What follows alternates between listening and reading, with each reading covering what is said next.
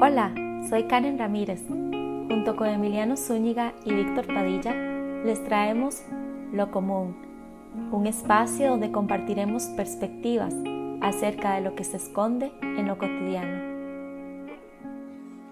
Hola a todos, bienvenidos a nuestro episodio número 6 de Lo Común. Nuestro episodio de hoy lo hemos llamado El Apego. Aquí estoy con Víctor, Karen y Natsuko. ¿Cómo están? Bien. Hola a todos, ¿cómo están? Hola, buenas tardes. Gracias por acompañarnos. Sí, bueno, yo creo que el, ¿verdad? Esta palabra, el apego, tiene. Es una palabra que de alguna forma es muy general, ¿no? Entonces, tal vez podríamos empezar diciendo sobre qué vamos a hablar o cómo lo vamos a enfocar. Para mí, eh, el apego es es cuando creo que dependo de algo para mi bienestar. Es cuando de alguna forma estoy atado o apegado, ¿verdad? ahí también bien la palabra, estoy, eh, sí, estoy, estoy apegado a, a una idea de cómo debo ser o qué debo tener o qué cosas debo hacer para sentirme bien, pero generalmente esas cosas son externas a mí. De alguna forma no dependen totalmente de mí, sino que dependen de circunstancias externas, de, personas que no siempre van a estar, incluso, bueno, en mi caso, más que todo, eh, el apego a una identidad, a cómo quiero ser visto en el mundo. Y entonces tratar de adaptarme y disfrazarme una y mil veces para lograr eso y cómo en esa búsqueda o ese, esa búsqueda de un ideal, digamos, empiezo a reprimir partes de mí que de alguna forma u otra empiezan a salir, ¿verdad? Porque, porque ese ideal que quiero, al que quiero llegar, al que estoy apegado, esa forma de la que quiero ser percibido, pues no corresponde a mi persona.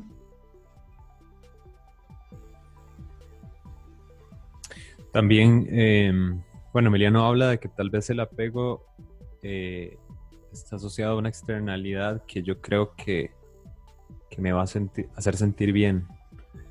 Pero también yo lo veo como es tal vez, eh, ¿verdad? Esas máscaras que nos ponemos o los hábitos eh, que tenemos, o sea, nuestros estilos, digamos, de vida, que nos mantienen en una zona segura.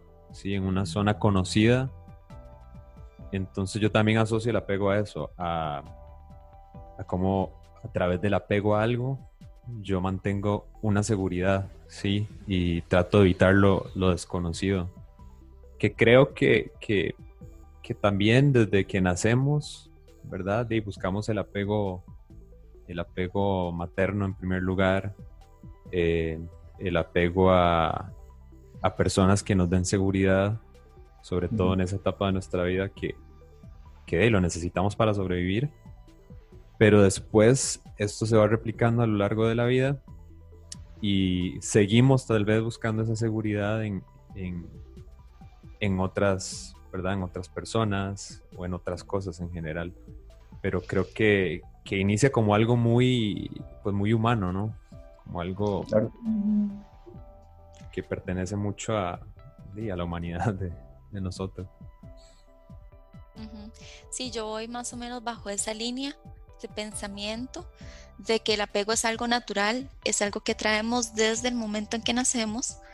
Este, y para mí el mayor obstáculo es, es aprender a desapegarnos, porque si bien dependemos de nuestra madre hasta cierta edad en nuestras vidas, o nuestro padre, o un núcleo familiar, em, aún así se nos haya dado todo lo que necesitamos, queda una parte de nosotros apegado a esa sensación de protección, a esa sensación de seguridad. Entonces, para mí, ahí es donde el, apego podría llegar a desembocar o a convertirse en, otro tipo de comportamiento, por ejemplo, como las adicciones, entonces, eh, sí quería hacer esa aclaración, ¿verdad? De que tal vez el apego para mí significa como esa dependencia que yo tengo con otras personas o esa dependencia que yo tengo eh, en una estructura mental que me da algo más. Llámesele protección, llámesele seguridad, llámesele confianza. Este, y que la parte más difícil es cómo aprender a vivir sin eso, sin ese apego. Me parece muy interesante porque de alguna forma todos eh, estamos hablando de apego desde un punto de vista distinto. Y eso me parece interesante, ¿verdad? Porque, bueno, yo, lo que planteé tal vez era más como esa búsqueda de un ideal, ¿verdad? De lo que quiero, cómo quiero ser visto. Mientras que Víctor lo habla desde, desde un punto de vista más casi que instintivo, tal vez. Y Karen también, ¿verdad? A partir de, la dependencia de otras personas y cosas, eh, circunstancias externas. Cuando Víctor decía lo de la mamá me pareció muy curioso porque, bueno, mi gata tuvo cría hace dos semanas y fue muy interesante ver cómo lo primero que hacen los, los gatos, los gatitos, digamos, fue buscar mamar. ¿Verdad? Sin que hubiera ninguna indicación o que hubiera, digamos, una explicación de lo que tenían que hacer. Fue un reflejo natural, ¿verdad? digamos, darle una extensión de tiempo a lo que experimentaron tal vez en el vientre, que era una dependencia, ¿verdad?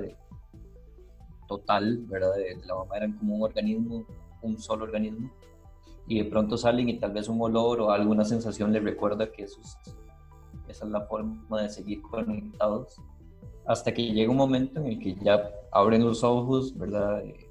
Ya empiezan a confiar en otros, en otros, eh, digamos, personas que se le acercan, otros animales que se acercan, ya empiezan a, a, sentir seguridad y entonces empieza un camino, ¿verdad? De desapego e incluso por parte de la mamá también. Ella, los primeros días ella no salía del rinconcito en donde los parió. O sea, yo tres días seguidos en los que yo no veía a mi gata.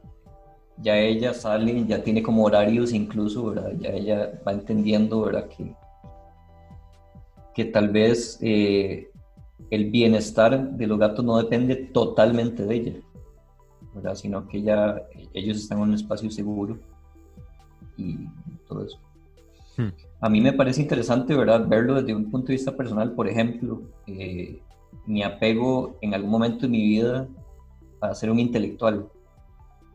Pero entonces, bueno, yo amo leer, a mí me gusta mucho leer, pero hubo un punto en, mi vida en el que yo pensaba que necesitaba leer, digamos, para darle continuidad a esa identidad de cómo quería yo relacionarme con el mundo y con las personas.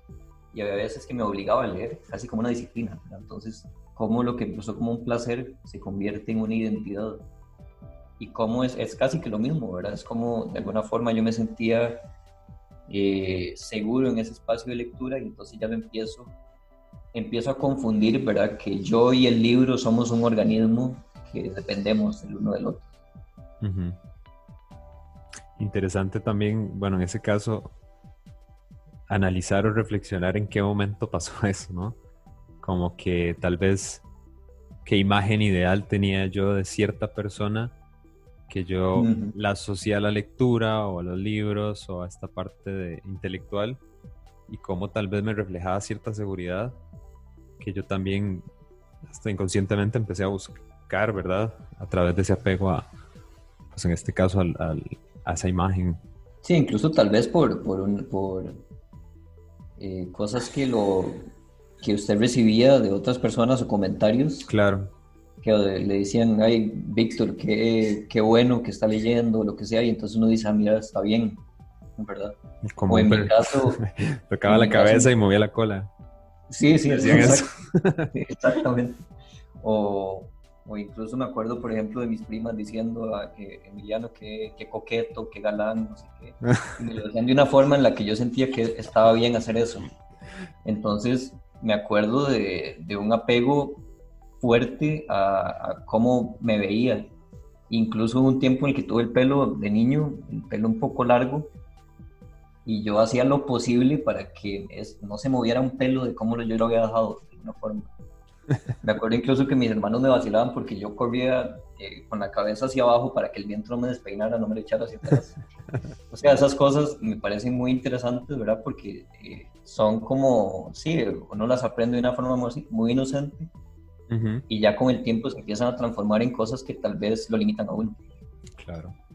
Sí, y también el, volviendo al punto que decía de, de, de los gatitos y el desapego, para ellos es algo instintivo y es algo natural.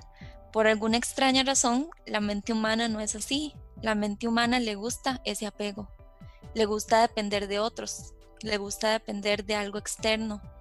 Entonces creo que también ahí hay un punto, un déficit de, aprendizaje, ¿verdad? De, nuestro, en, el proceso de crecimiento, donde no se nos enseña a, confiar en nosotros mismos, ¿verdad? No sé si el tema es correcto, el, concepto es correcto, pero sería como un poco autodependencia.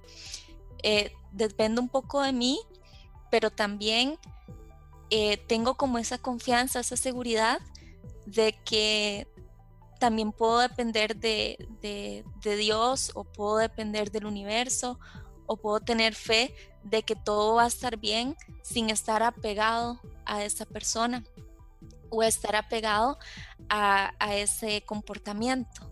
Entonces... profesión, actividad. exacto, sí. Sí, también, eh, bueno, yo, yo, no sé si tal vez sea que nos guste el apego, pero yo creo que eso es una forma de condicionamiento, ¿no? O sea, de alguna forma, en varios momentos de nuestra vida, generalmente muy tempranos, por algunas razones empezamos a creer sí, que no somos suficientes con lo que somos, ¿verdad? Y que entonces, para, digamos, para que yo tenga un valor, ¿verdad? Eh, más allá del, del, de existir, bueno, aquí está la gata, eh,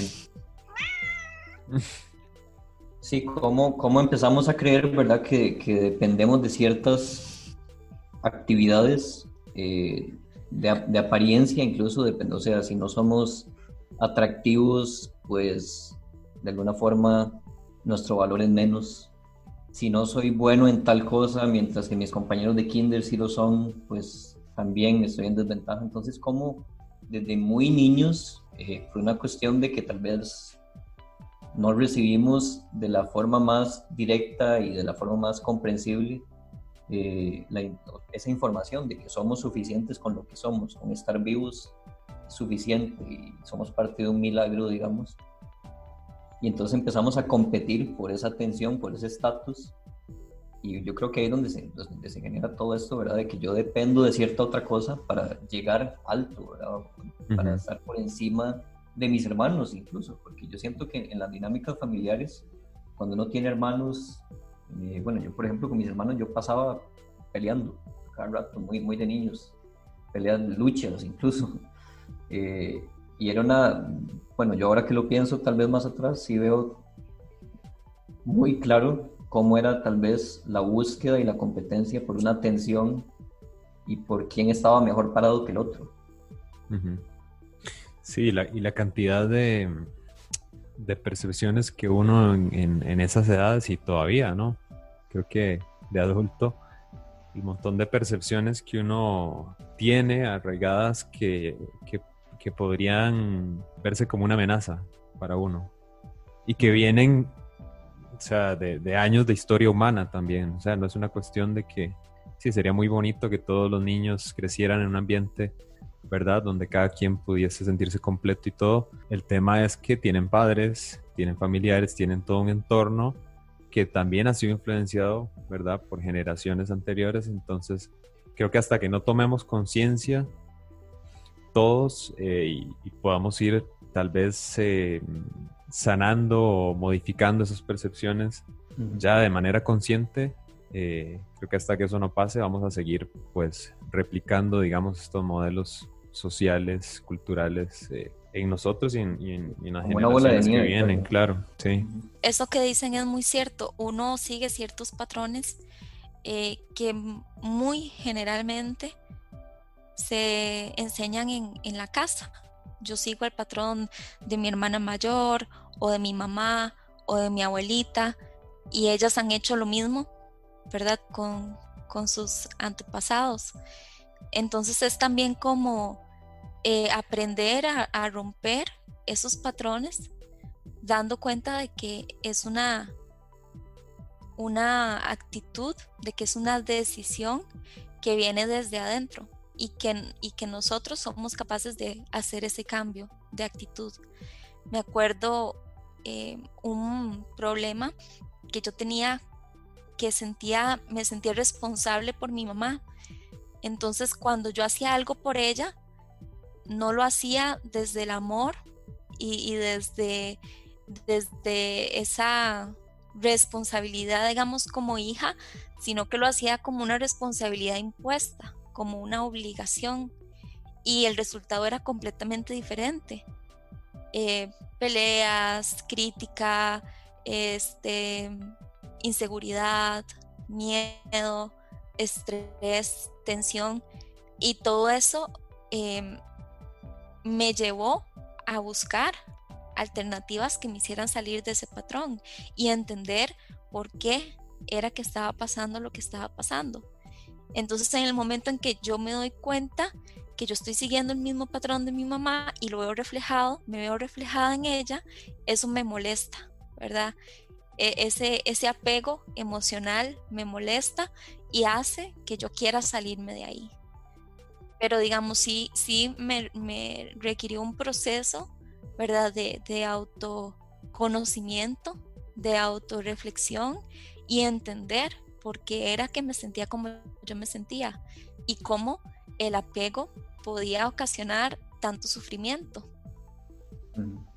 Ahora, me parece interesante este tema porque creo que, muchas personas hemos lidiado con eso, ¿verdad? Con, con responsabilizarnos por el bienestar de otro, ¿verdad? Eh, bueno, pensar que somos responsables y cómo eso lo, empezamos a percibir, digamos, la relación con alguien que podría ser una relación, eh, pues qué bueno que estamos en conexión, qué bueno que tengo esta conexión justo, se convierte en una carga, entonces me parece interesante y me gustaría preguntarle cómo ha cambiado eso, ¿verdad? Cómo, cómo esa percepción de casi que su relación con ella era una carga, ¿verdad? Para usted, ¿cómo cambió eh, que hoy, digamos, pueda verlo de una forma distinta? Sí, eh, bueno, muchas gracias por preguntar, porque creo que esto le puede servir a mucha gente que, pasa por la misma situación con sus papás o con su familia o con alguna otra persona. Y para mí, bueno, lo más importante es estar presente ante esos momentos donde uno se siente incómodo. Entonces yo me acuerdo que cuando yo llegaba a la casa de mi mamá, yo ya me, inclusive antes de llegar, yo ya me sentía incómoda. Yo ya me sentía mal y llegaba como con un enojo y no tenía por qué enojarme y muchas veces caía en el error de culparla a ella cuando teníamos una discusión. Em, hasta que comencé a ver que si yo no le daba rienda suelta a ese pensamiento, nunca existía ningún conflicto, ninguna situación. O sea, acepté que el problema en realidad lo causaba yo, no ella, ¿verdad? Luego, aceptar de que ella fue criada de una forma y ella trató de inculcarme a mí esa misma forma, bajo, bajo un concepto de que usted tiene que hacerse responsable de mí o mi, de alguna forma yo había entendido que su felicidad dependía de mí. ¿Okay? Y eso también estaba mal y eso eh, me costó mucho tiempo darme cuenta que, que ese era parte del problema. Entonces tuve que aprender a darle responsabilidad a ella de su vida, y no fue como decirle, mami, es que usted tiene que ser responsable de su vida, porque sí lo hice, pero no frente a ella. Pero sí tuve que hacer un ejercicio eh, eh, psicológico de enfrentarme a mi mamá y decirle, ok, de ahora en adelante yo le entrego la responsabilidad de su vida y si usted sufre o es feliz, no tiene que ser mi responsabilidad. O sea, no, no estoy obligada a satisfacerle esa necesidad. Entonces empezar por ahí, que cada quien debe ser responsable de su propia vida, de su propia felicidad. Y ahí un poco venían otros temas, ¿verdad? Cargados, que era el tema de la desconfianza, de la inseguridad, de la, de, la duda, del miedo. Entonces, eh, tuve que empezar a ver cosas positivas en ella. Entonces, a medida que, que veía cosas positivas en ella y en mí, iba generando esa confianza mutua. Yo confío en que yo puedo hacer las cosas, pero también confío en que ella puede hacer las cosas, porque también el lazo o la conexión entre una madre y una hija es también muy fuerte. Puede, ¿verdad? Entonces, en la mayoría de los casos es así. Entonces me daba cuenta que lo que ella sentía era lo mismo que lo que yo sentía en cierto, cierto grado. Y yo me acuerdo, yo me acuerdo de haber, de haber visto ese proceso. De hecho, yo creo que yo estuve en alguno de esos eh, digamos que ejercicios, ¿verdad? De, introspección o liberación que, por los que usted pasó, sobre todo con este tema. Y me parece interesante porque yo me acuerdo del apego que usted tenía hacia esa identidad suya, digamos, de ser la responsable. A pesar de que era algo que usted no quería hacer, de alguna forma, a usted le, generaba mucho dolor, eh, digamos que desapegarse de esa responsabilidad. Y entonces me parece interesante cómo de alguna forma la llave para salir usted la tenía, pero le daba miedo o le dolía salir. Sí, y ese miedo era el, no creerme capaz yo misma de, de, estar sin ella, de estar sin, sin, esa, sin ese apego, pues. Y también que la, que la, o sea, que es, que es la mamá, o sea, es una figura, llamémoslo, autoritaria y tal vez esa rebeldía de, no sentirme responsable eh, podría de alguna forma dejarme insegura, ¿no? De, no tener ese apoyo de mamá o como una, como una rebeldía hacia mi madre, o sea, decirle no, yo no me voy a hacer cargo porque usted debería hacerse responsable de su vida. Ahora vale la pena, vale la pena aclarar de que no, no fue como quitarme un, un, peso encima y decir, ok, ya no me hago cargo de nada, sino que hacerme cargo de ella venía desde otro lugar, ¿verdad? Venía desde otro lugar adentro mío, eh, no desde el lugar de obligación, de, responsabilidad impuesta, eh, de dolor, de, de carga, sino que venía de un lugar que era natural para mí, que es el amor que tengo hacia mi madre y que todo lo tenemos, dicho sea de paso. Y cómo eso puede sanar tal vez eh, generaciones, ¿verdad? Que tal vez venían cargando eso también. Exacto, y justo después de que comencé a hacer ese ejercicio, ella también comenzó a cambiar. Eh, se comenzó a empoderar, comenzó a tomar decisiones sola, sin que nadie le dijera, haga esto, haga lo otro. Eh, hizo hasta una pequeña empresa de bordados, de manualidades y recuerdo llorando, yo llorando, haciéndole las tarjetas, diseñándole las tarjetas de presentación para su nuevo negocio, para su nuevo emprendimiento, porque gracias a esas pequeñas acciones que yo tomé, ella se empoderó y logró llegar mucho más allá de lo mm. que ella y yo pensábamos que podía llegar. casi como que ese era el verdadero amor que usted quería entregarle, no era, era un amor de, de responsabilidad, ¿verdad? De tengo que hacerlo, sino que realmente usted quería que fuera un gesto auténtico y, y incluso transformador, ¿verdad? Y, y cómo, sí, eh, me, me, parece, me parece un caso muy interesante. Mm. Sí, sí, yo también con, por ejemplo, mi papá tiene mucha fuerte adicción en casino. Casino. casino. Entonces yo sufrí mucho cuando, con joven, y yo cuando, eh, siempre como siento como mi papá es mi obstáculo. Por eso yo no puedo ser feliz o yo no puedo ser libre. Es muy triste porque te amo mucho, pero yo siento usted está mi obstáculo. Y hay siempre como mm, energía enojado muy fuerte. Y usted, usted, usted, yo siempre como, how you say, algo? flecha. Flecha. apuntar. apuntar. Apuntar siempre mi padre, pero un día como yo siento, uh, es muchas, muchas energía aquí, ¿por qué no usar esta energía para hacer algo yo quiero? ¿No? Por eso yo busco como trabajo, a mí me gusta y, ¿no? Compro etiqueta de mi avión y ahora yo siento muy feliz.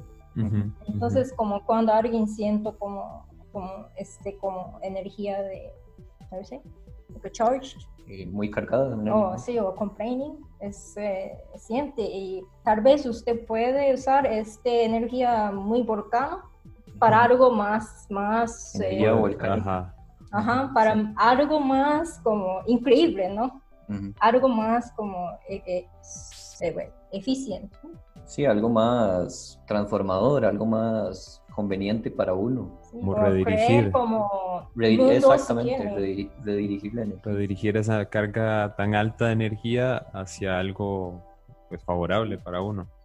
Sí, y cuando yo creo como este mundo, yo me gusta mucho y mi papá es no obstáculo, es solo persona, sufre también. Entonces siento más como amor eh, natural, no pelea ni nada.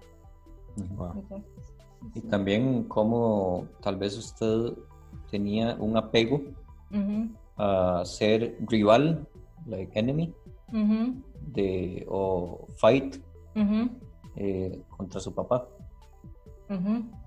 ¿Cierto? Porque a usted le dieron, bueno, no le dieron, pero usted aprendió que esa era su misión era tal vez convencer a su papá de que cambiara. Sí, sí, es. Claro. Sí, sí, como tengo que, yo, yo tengo que ser uh, savior, how is eh, La salvadora. Salvadora complex. Sí, sí.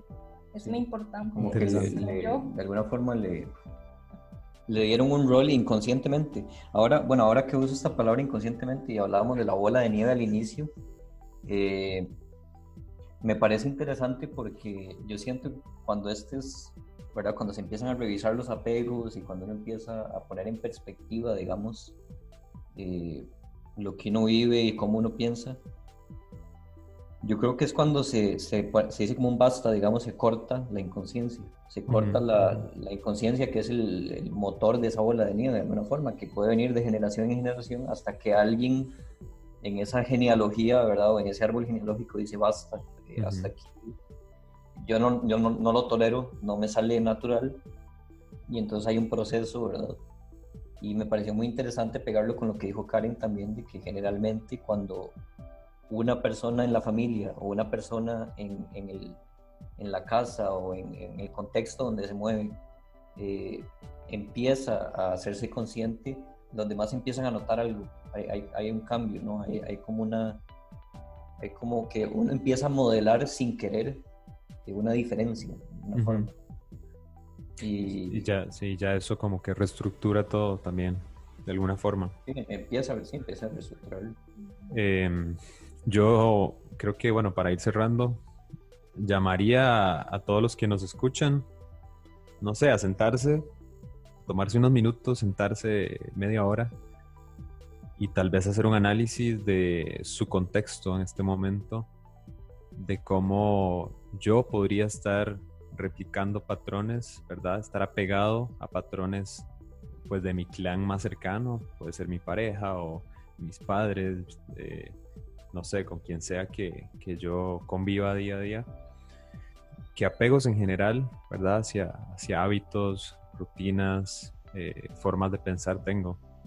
Y creo que desenmascararlos o, tal vez eh, verlos puede ser muy, muy revelador para, para, darse cuenta de que al final no es culpa de nadie, sino que es mi decisión seguir esos patrones o dejarlos, ¿verdad? Y hacer un cambio.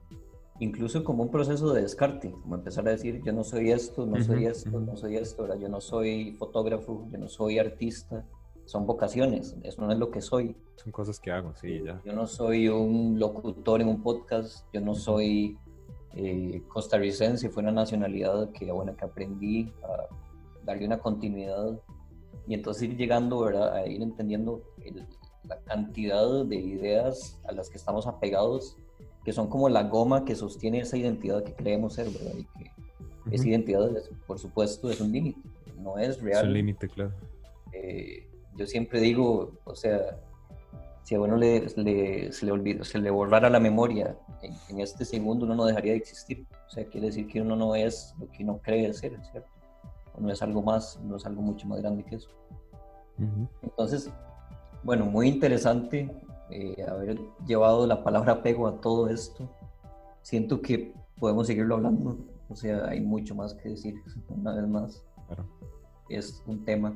Eh, nos gustaría que nos pregunten, que, si tienen algún caso que quieren compartir, o sea, estaría interesante. Aprovecho de que eh, para contarles que ya tenemos página en Facebook, podcast Lo Común.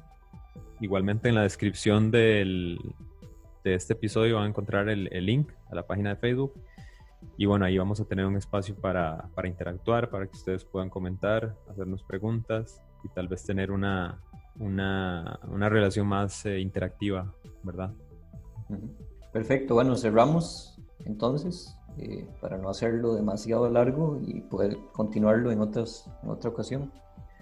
Eh, bueno, muchas gracias Víctor, Natsuko, Karen por compartir, por abrirse, por de alguna forma la, cuando nos abrimos siento que, estamos ayudando a alguien más, no sé cómo, pero creo que sucede. Y bueno, les agradezco eh, un podcast más, episodio número 6, y nos vemos la próxima. Bueno, muchas gracias a ustedes eh, por haber compartido este espacio, sus experiencias, sus comentarios, y muchas gracias a todos los que nos siguen escuchando o los que nos están escuchando por primera vez para que nos sigan también en la página que les comentó Víctor de Facebook. Están todos los podcasts que hemos publicado hasta ahorita. Entonces, súper invitados a que los escuchen, a que nos dejen sus comentarios y nos vemos la próxima. Nos vemos la próxima. Chao. Hasta pronto.